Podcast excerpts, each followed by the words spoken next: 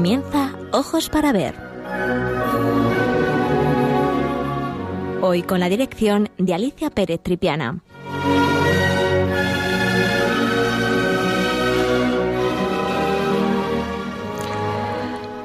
Buenos días, queridos amigos de Radio María.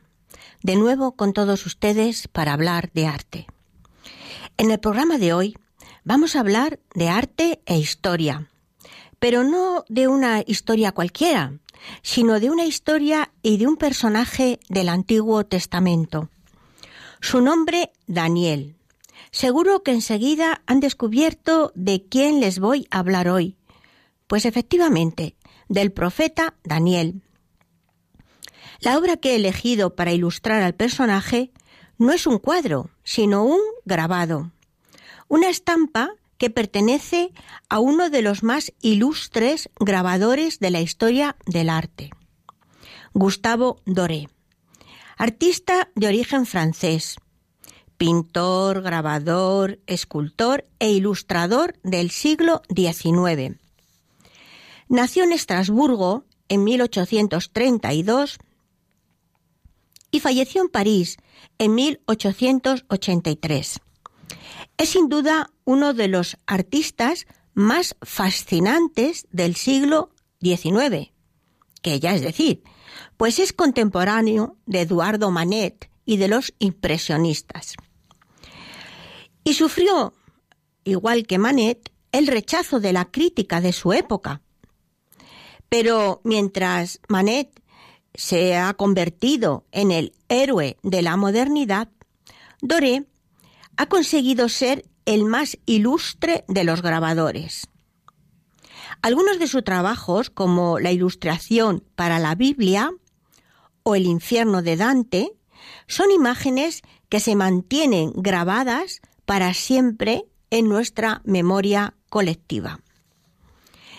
En 1862 viajó por España y fruto de ese dilatado viaje, al año siguiente se publicaron una serie de crónicas sobre diferentes ciudades españolas.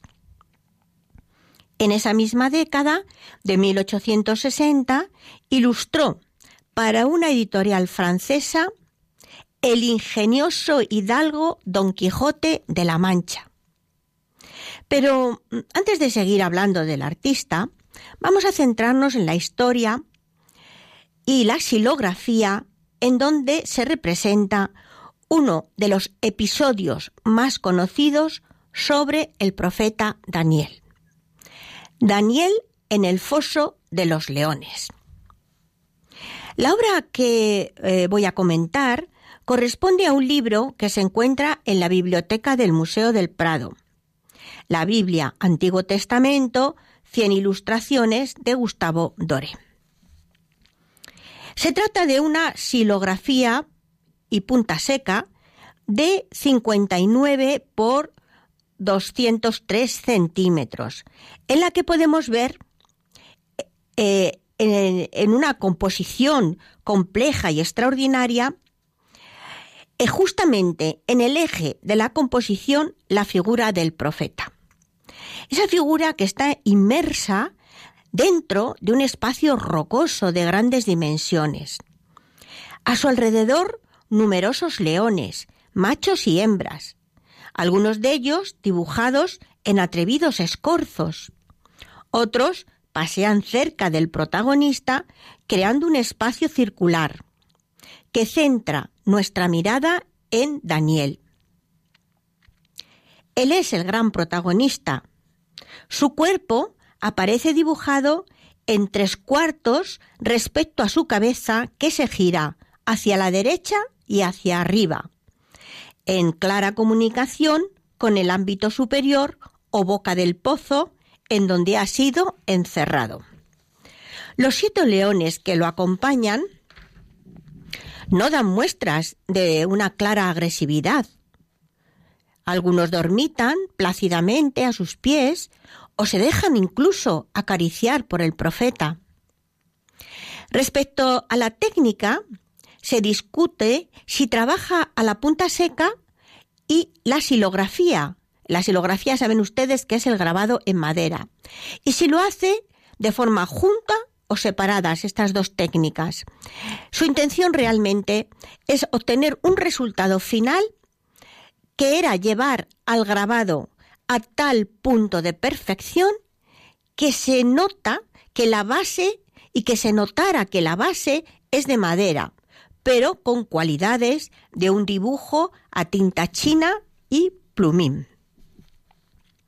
Doré siempre utilizó para sus trabajos madera y tinta china negra. Luego hablaremos de, de, estas técnicas.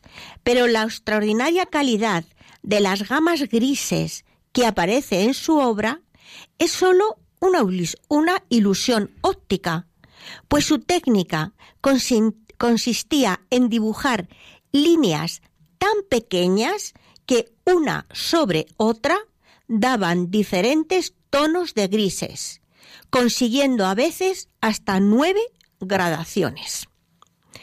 Vamos a poner un poquito de música maravillosa que nos va a remitir a ese mundo del Antiguo Testamento en donde estos profetas de los que hablaremos también más adelante, fueron unas figuras absolutamente importantísimas y fundamentales.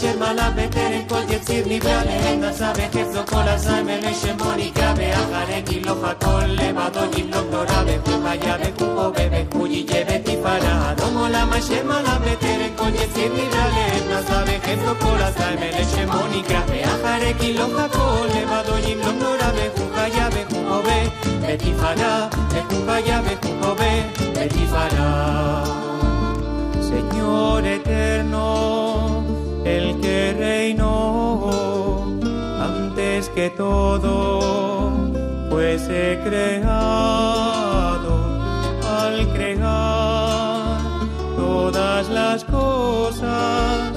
Nombre de rey, nombre de rey te fue otorgado. Y aunque este mundo ya no existiera, tú para siempre gobernarás.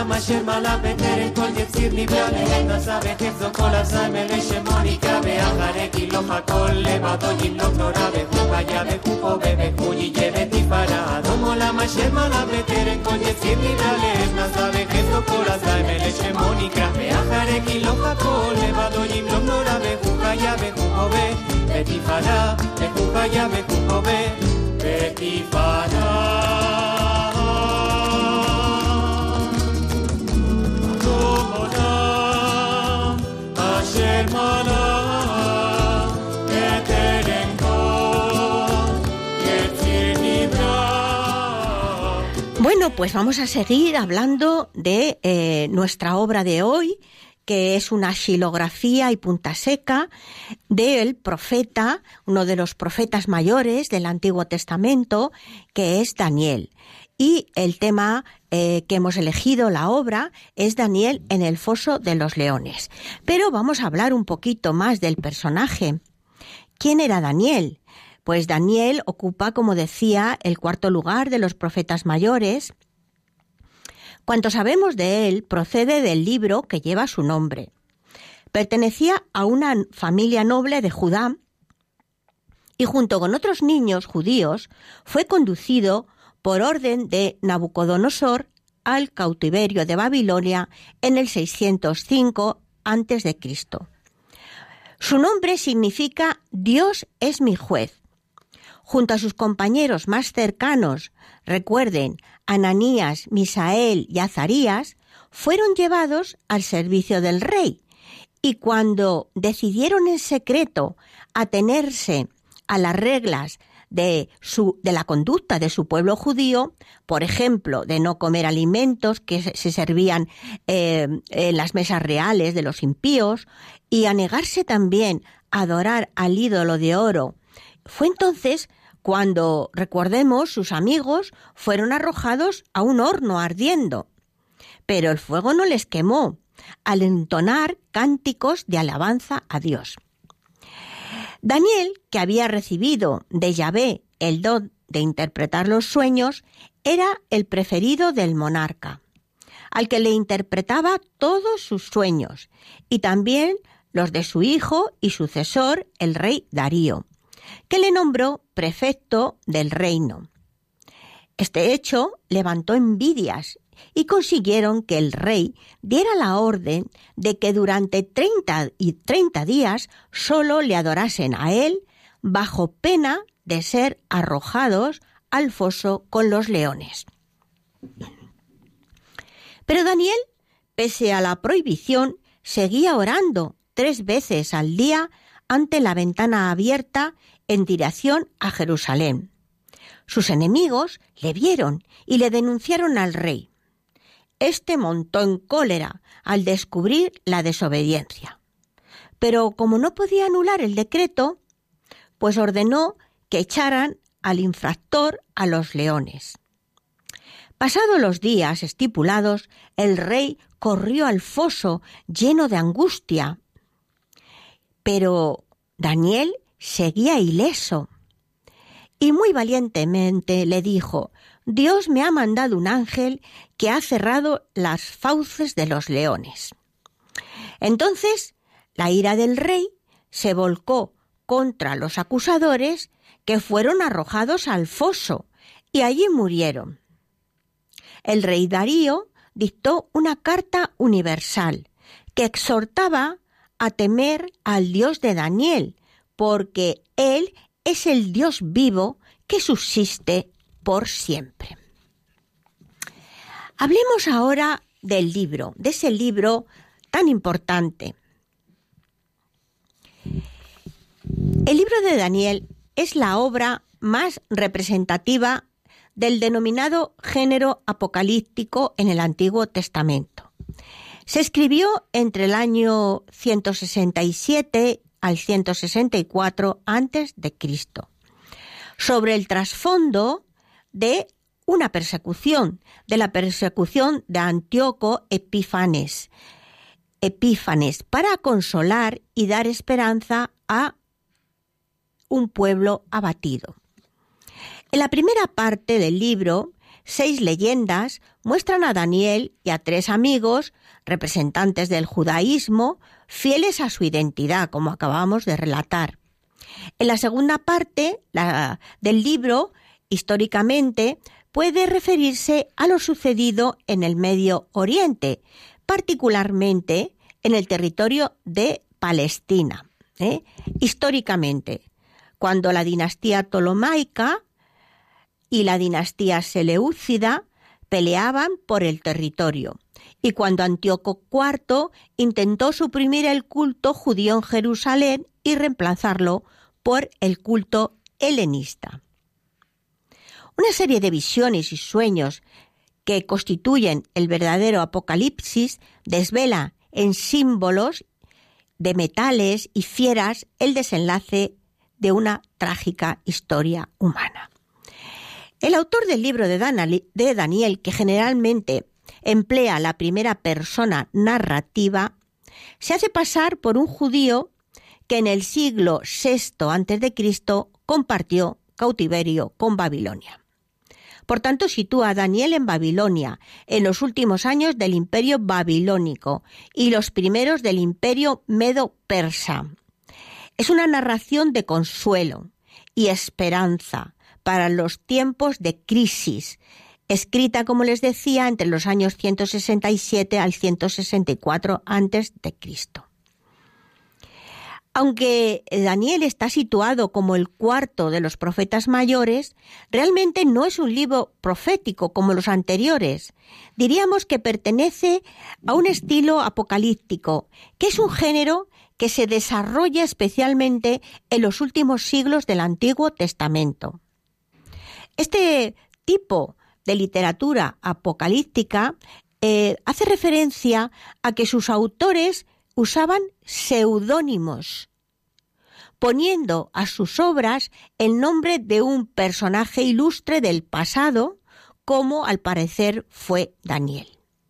El libro de Daniel es el único que nos ha llegado con contenido en las tres lenguas bíblicas, en, el hebreo, en hebreo, en arameo y en griego. Bien, eh, vamos a poner ahora o ahora otro poquito de música para ir introduciéndonos en ese mundo del Antiguo Testamento, en ese mundo eh, en el que aquellos momentos históricos coinciden, como ven ustedes perfectamente, con en los textos de estos libros sagrados.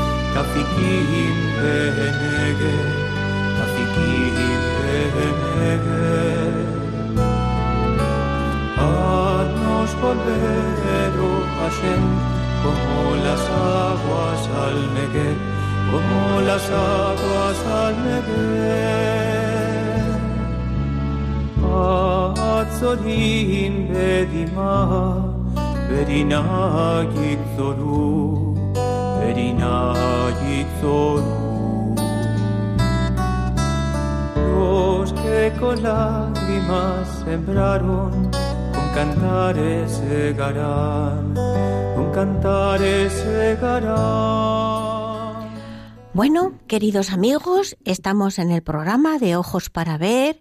Hoy estamos hablando de un personaje muy singular del Antiguo Testamento, uno de los grandes profetas de Daniel, y el tema que hemos elegido es Daniel en el foso de los leones, de uno de los ilustradores más importantes de la historia del arte, sin duda, del siglo XIX, su nombre Gustavo Dore. Y vamos a conocer más a este personaje que, eh, como les decía, Nace en Estrasburgo en 1832 y muere en París en 1883.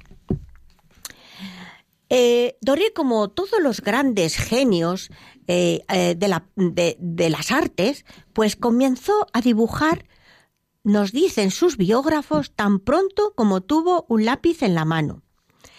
Llenaba con rapidez sus cuadernos escolares. A los once años era más que evidente su gran destreza para trasladar al papel lo que atrapaba con el ojo, incluso de memoria. Sus gustos por los colores y su interés por experimentar con ellos también era excepcional. Cuando cumplió ocho años, le obsequiaron con su primer juego de óleos. Se dice que al día siguiente, todavía de madrugada, se levantó y pintó pintó de verde eh, a una pobre gallina, pero con unos plumajes verdes extraordinarios que enseguida pues llamó la atención de toda eh, la familia, de todos los profesores. Su padre le procuró una buena educación, hizo que aprendiera a tocar el violín. La música fue siempre eh, muy importante en su vida, pero también quería que estudiara en la prestigiosa escuela politécnica. Así que cuando Gustavo, segundo de tres hermanos, cumplió 15 años, lo envió a París. Pero el talento del muchacho con el lápiz y los apremios económicos hicieron que firmara un contrato en su representación con uno de los empresarios de mayor renombre en la prensa ilustrada francesa. Así que Doré comenzó a hacer ilustraciones y caricaturas para sus periódicos. Este hecho, eh, unido a que su padre murió repentinamente, eh, causa por la que tuvo que hacerse cargo de su familia, pues eh, definió su destino. Doré no tuvo más alternativa que convertirse en ilustrador.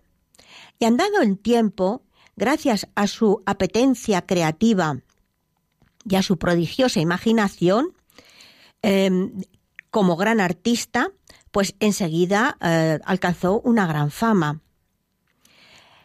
Es verdad que la muerte de su padre, de su padre truncó las posibilidades de hacer estudios académicos, de pintura sobre todo, que a él le interesaban, razón por la cual la crítica de su época siempre le regateó méritos, porque mm, la ilustración en aquellos momentos no era considerada como eh, un arte, eh, un género, pues mm, de, las más altas jerarquías.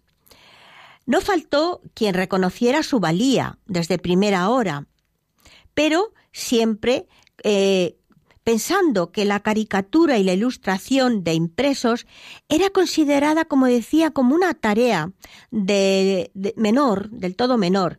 Su inmediatez la hacía desdeñable. Parece ser que es necesario ¿eh? Eh, tener una técnica muy elaborada. Lo cierto es que si ustedes pasan y a través de internet ver las, las obras al óleo que él pintó también, son absolutamente extraordinarias. Pero bueno, eran los tiempos, ¿verdad? Tiempos de cambio. Em, el propio mm, artista, Doré, anhelaba desde joven convertirse en pintor y ser reconocido como tal. De hecho, a los 17 años hizo su primer óleo, que desde luego le logró una fama extraordinaria. Pero bueno, él siguió haciendo sus ilustraciones. Pero fíjense que no necesitó ir a la academia para dominar todas las técnicas pictóricas. Pintó al óleo, al watch, la acuarela, a la cera y a la tinta.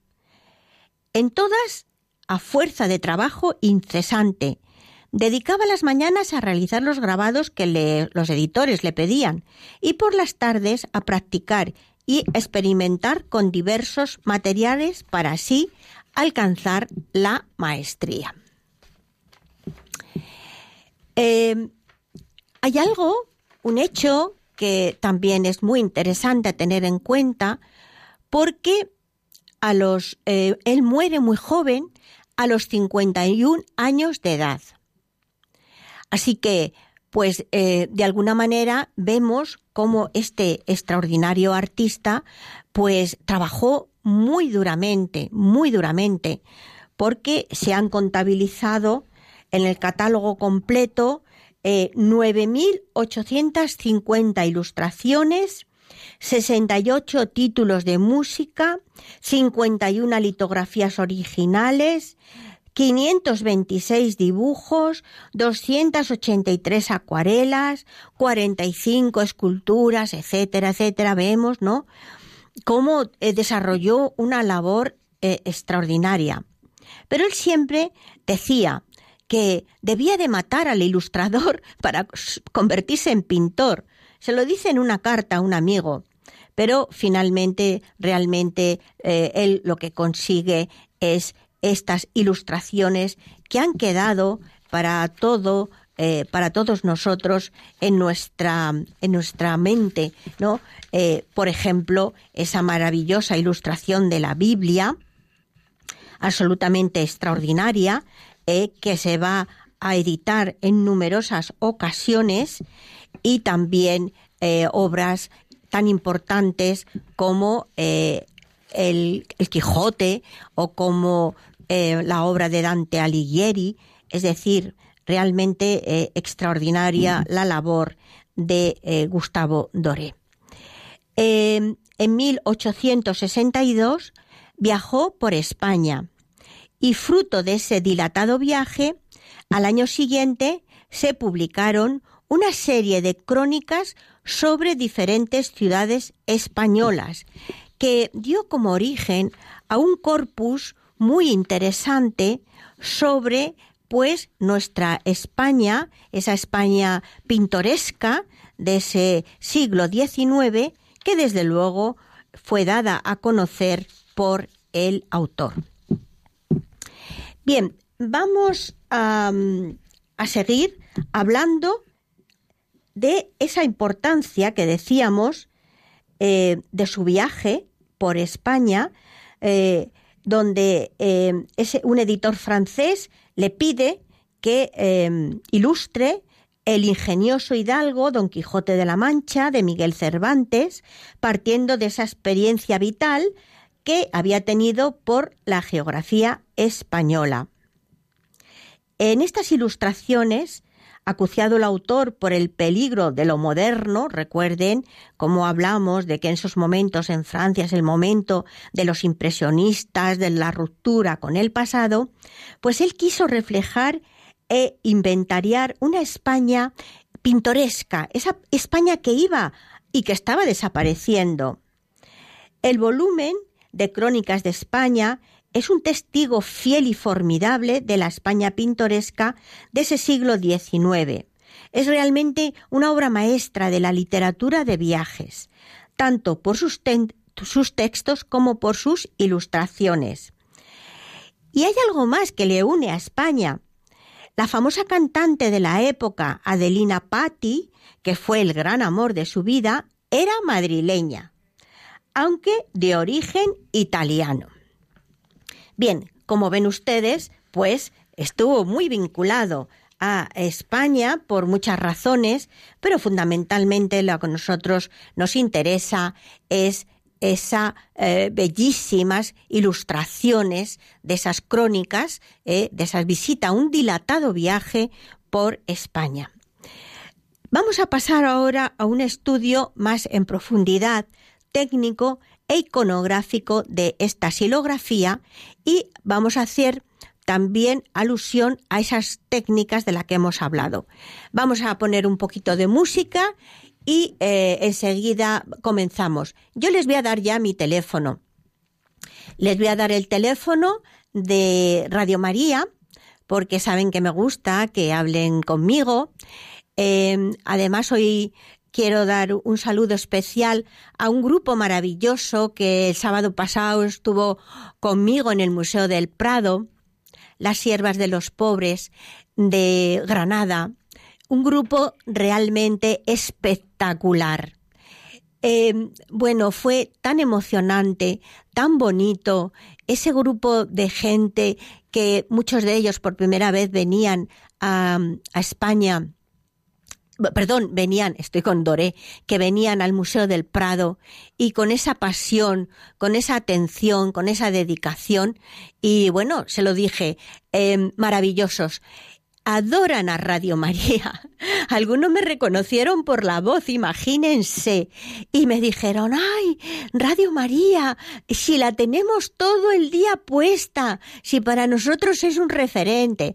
Bueno, se pueden imaginar ustedes los abrazos, las felicitaciones, y allí en medio del Museo del Prado que nos cantaron a Dios con el corazón. Bueno, fue la otra profesora que venía conmigo, Gloria, y a mí se nos cayeron hasta las lágrimas. Bueno, fue algo realmente Museo del Prado, Radio María, eh, las obras maestras de este museo maravilloso, em, pues eh, todo se unió para hacer eh, de esta visita algo desde luego memorable.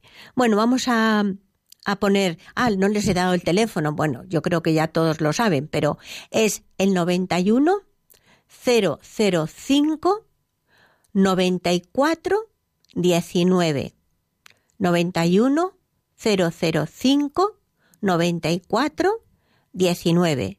Ponemos un poquito de música, esa música maravillosa que nos ha conseguido eh, Cristina y también Mónica, oh Mónica, nuestra Mónica que todo el mundo conocemos.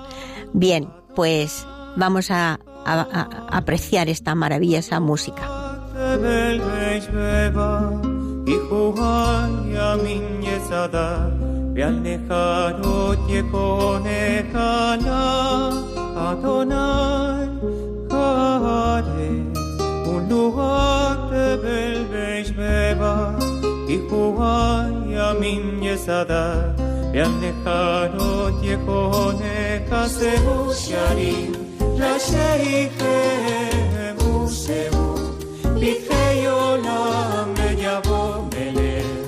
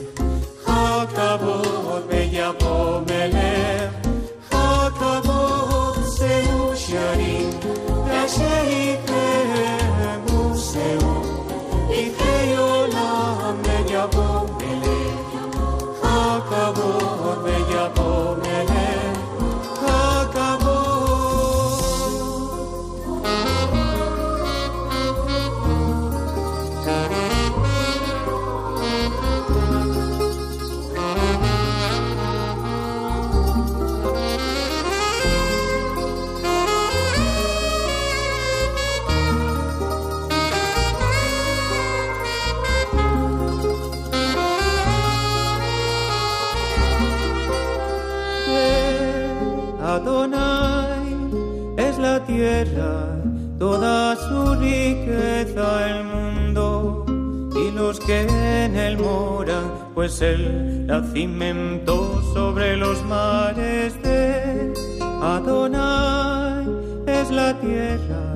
Toda Bueno, pues seguimos en el programa de Ojos para Ver en Radio María y estamos hoy estudiando a un personaje muy importante del Antiguo Testamento, al profeta Daniel.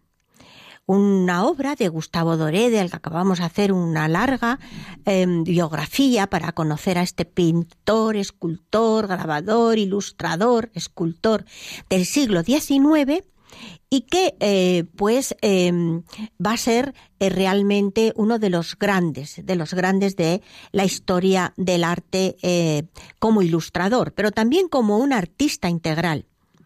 Bien, mm, saben ustedes, tengo que darles una noticia magnífica, maravillosa, porque hoy al Museo del Prado le acaban de otorgar el premio Princesa de Asturias de Comunicación y Humanidades. El jurado ha destacado su, su contribución al desarrollo humanístico de la sociedad pasada, presente y futura. Eh, es, eh, saben ustedes que este año se cumple el bicentenario porque el museo se inauguró en 1819 y que, bueno, pues se están celebrando una serie de, de conmemorati- exposiciones conmemorativas, actividades. Bueno, es algo realmente eh, impresionante.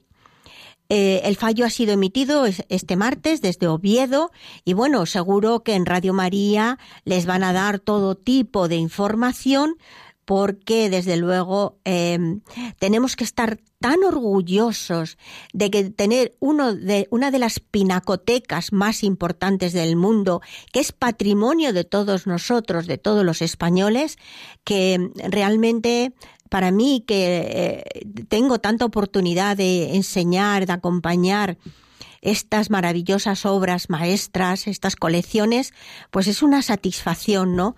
Enseñar este patrimonio tan excepcional, tan único y tan diferente eh, de eh, sus colecciones. Colecciones donde saben ustedes que no solamente hay pintura, sino que hay escultura, hay dibujos, hay grabados, hay artes suntuarias. Bueno, pero vamos a seguir con nuestro joven Daniel, en el Foso de los Leones y vamos a analizar un poquito con más detalle esa parte, ese estudio técnico e iconográfico. Hablemos del, del análisis formal.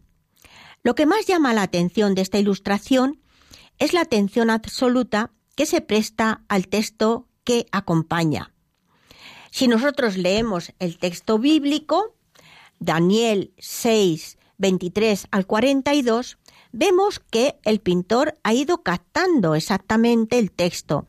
Por eso muchas veces los historiadores decimos que es cierto, el texto es fundamental, lo más importante, pero que a veces la imagen ayuda a introducirse en el texto. Recordemos que estamos en un mundo donde la imagen, lo visual es fundamental y por tanto eso es lo que vemos aquí. Un estilo en el que lo imaginativo, lo exuberante y fácilmente reconocible, pues transmita con claridad el mensaje a través de la imagen. Como les decía, la composición es compleja y extraordinaria. En el eje simétrico de la composición está la figura de Daniel. Dentro de ese pozo, que es un pozo que vemos pues eh, con las rocas excavadas ¿eh? y en el que apenas entra la luz. Solamente un rayo que, desde luego, un haz de luz, más que un rayo, un haz de luz que el pintor eh, dirige exactamente hacia la figura del profeta, que por un lado nos da la idea de que se está comunicando con la boca del pozo, pero por otro lado la luz simbólica es el símbolo de la comunicación con lo divino, con la divinidad, con Dios. Así que a su alrededor, numerosos leones, como les decía, machos y hembras, que les rodean, en posturas diferentes.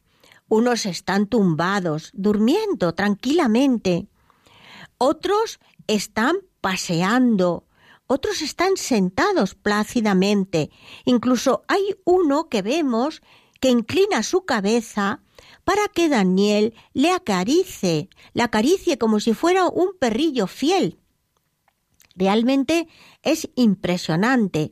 Y esos, esos leones y leonas son los que crean alrededor de la figura de Daniel un espacio circular que nos remiten, que hacen que nuestra mirada se dirija directamente hacia el protagonista no solamente porque está en el centro simétrico, sino porque esos leones crean un espacio circular ¿eh? que lo que hacen es exaltar la figura del profeta. Los siete animales que les decía, luego vamos a ver la iconografía, pero vamos a hablar un poco ahora de la luz y del color. Les decía que se discutía si Doré trabajaba la punta seca y la silografía o grabado en madera juntas o separadas. Su resultado era llevar al grabado al tal punto de perfección que se notara que lo que él utiliza, silografía, grabado en madera, eso es lo que significa, que se notara como el soporte que él utiliza es madera. Pues con todas esas vetas, esas calidades que también procuran ese material, pero con cualidades de un dibujo a tinta china y plumín. También hablábamos de la calidad en esa cantidad de gamas de grises.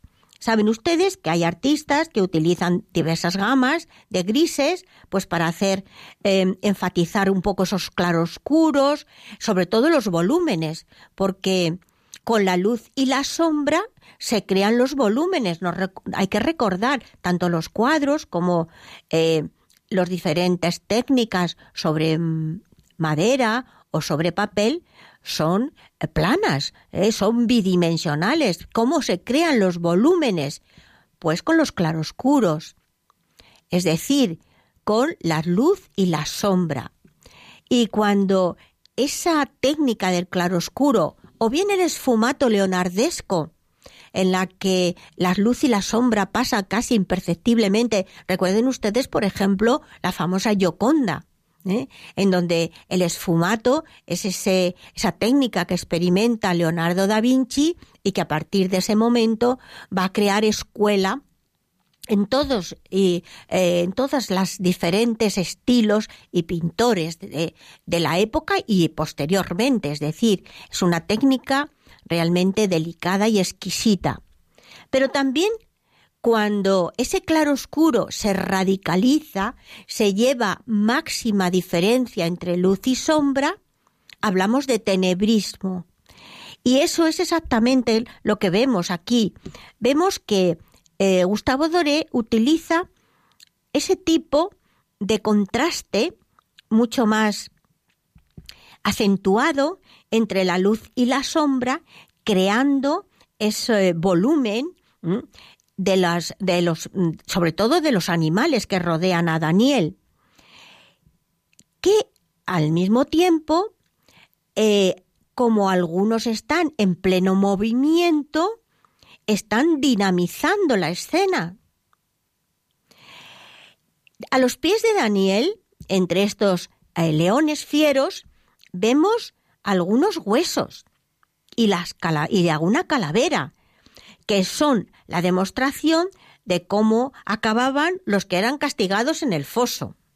Así que eh, fíjense lo que les pasa luego a esos envidiosos eh, que, em, que quieren que sea mm, Daniel el que, el que sea devorado por los leones y finalmente es el, eh, ellos terminan en el foso. Aunque em, les decía que en esa técnica tan excepcional él solamente utiliza madera y tinta negra y todas esas gamas de grises que aparecen en su obra es solo una ilusión óptica. Hablamos de esas ilusiones ópticas o trampantojos que son esos recursos que utilizan los artistas pues para que nuestro ojo, ¿eh? Eh, para engañar a nuestro ojo, ¿eh? pero que para ellos es fundamental. Y en este caso, pues esa técnica consistía, como les decía, en dibujar líneas muy pequeñas, una sobre otra, prácticamente milimétricas, para dar diferentes tonos de grises, consiguiendo a veces hasta nueve gradaciones de color. Bien, ¿cuál es el tema, mm, diríamos, donde sintetizamos todo esto que hemos estado viendo de la historia de Daniel? Pues la providencia de Dios y el futuro reino mesiánico. En iconografía, pues eh, Daniel en el foso de los leones es una imagen que aparece ya desde el siglo III en las pinturas de las catacumbas. Fíjense. Ya en las catacumbas, en, esa Roma del siglo III, eh, eh, los primeros cristianos ya empiezan a dibujar en esos, eh, esos túneles subterráneos, en las catacumbas donde eran enterrados y donde se reunían para sus celebraciones, a Daniel. A Daniel salvado de los leones, que realmente es un símbolo o una imagen del alma salvada del mal.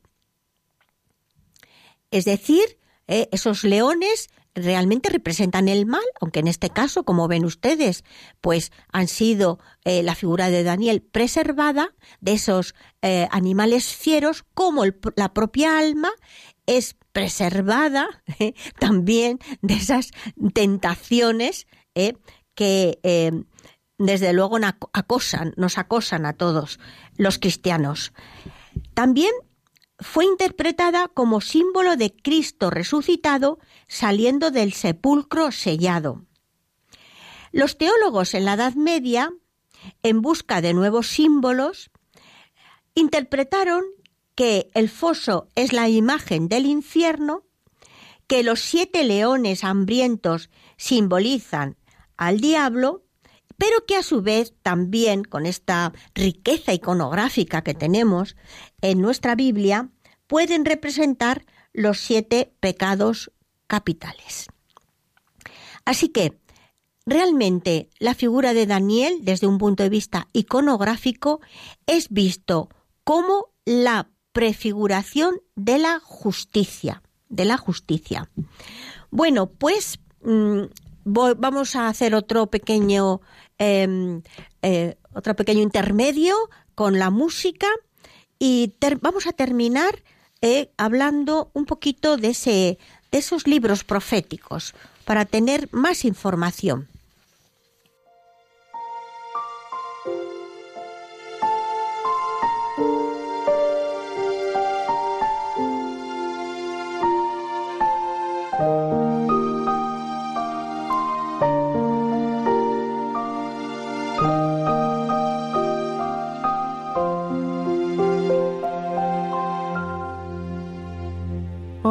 Adonai Adonai Elokechem Asher hotzeti etchem Meheretz mitrayim Liot lachem lelohim. Yo soy Adonai vuestro Dios Yo saqué de la tierra de Egipto para ser vuestro Dios. Ashrei אשר אדוני אלוהה עם בהר לנהלנו. Bienaventurada la nación de la que Adonai es Dios, el pueblo que le escogió como heredad para sí. Quita por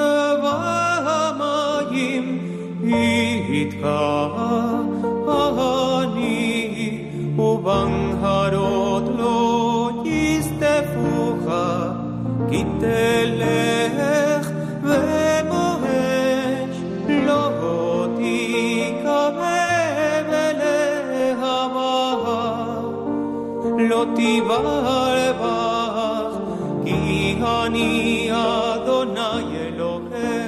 Sí, buenos días.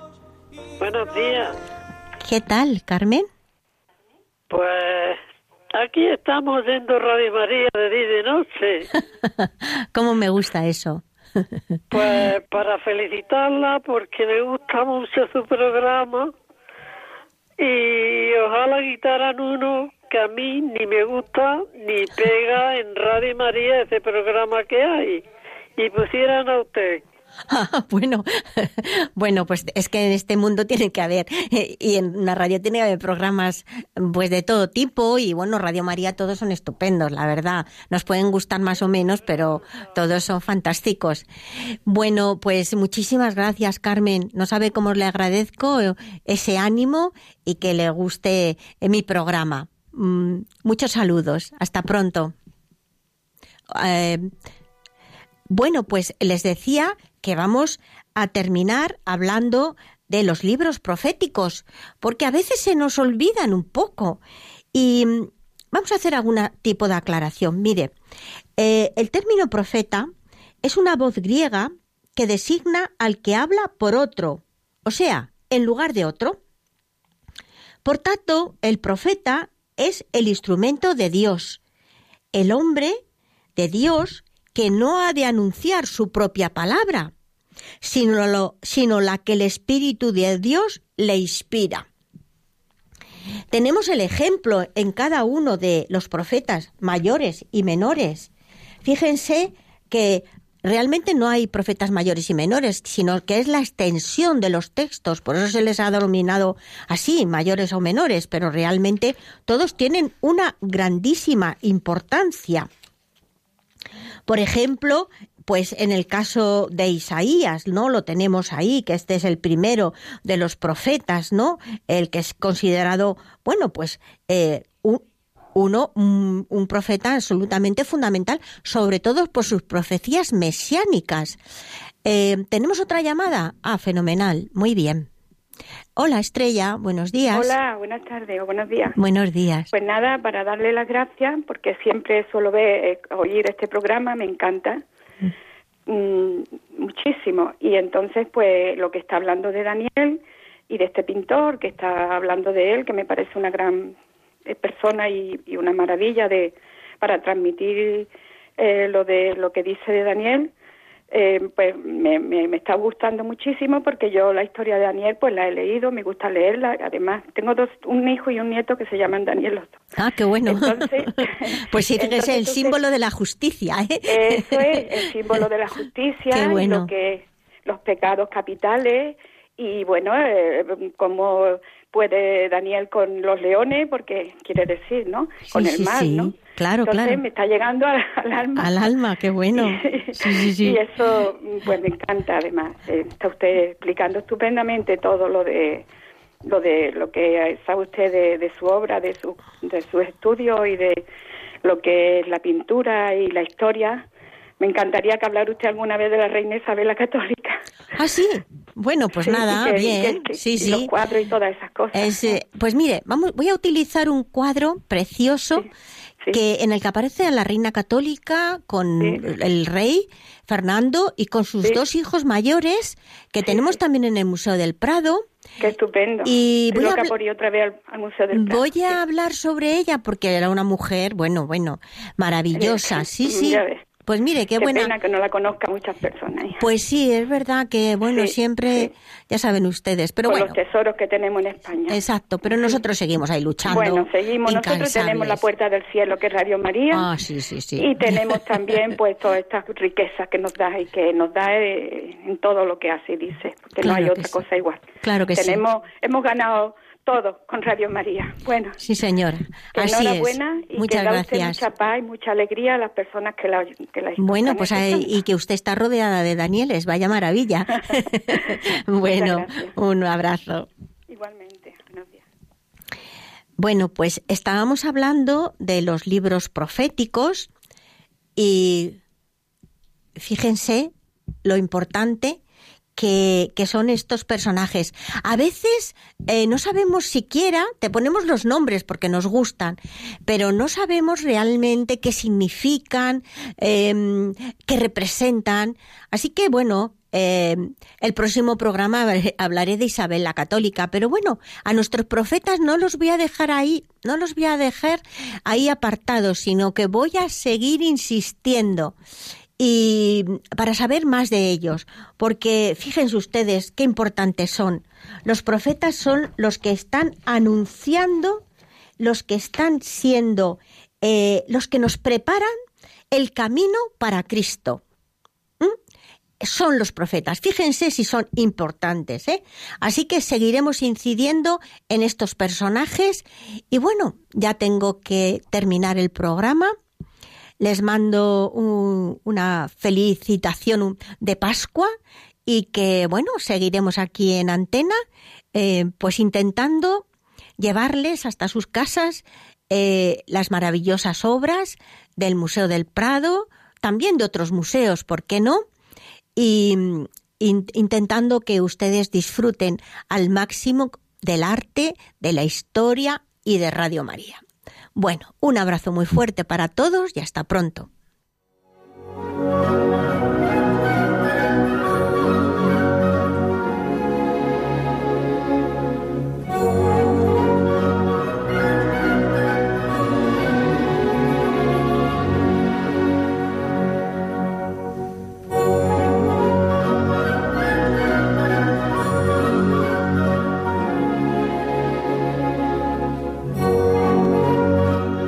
Escuchado en Radio María, Ojos para Ver.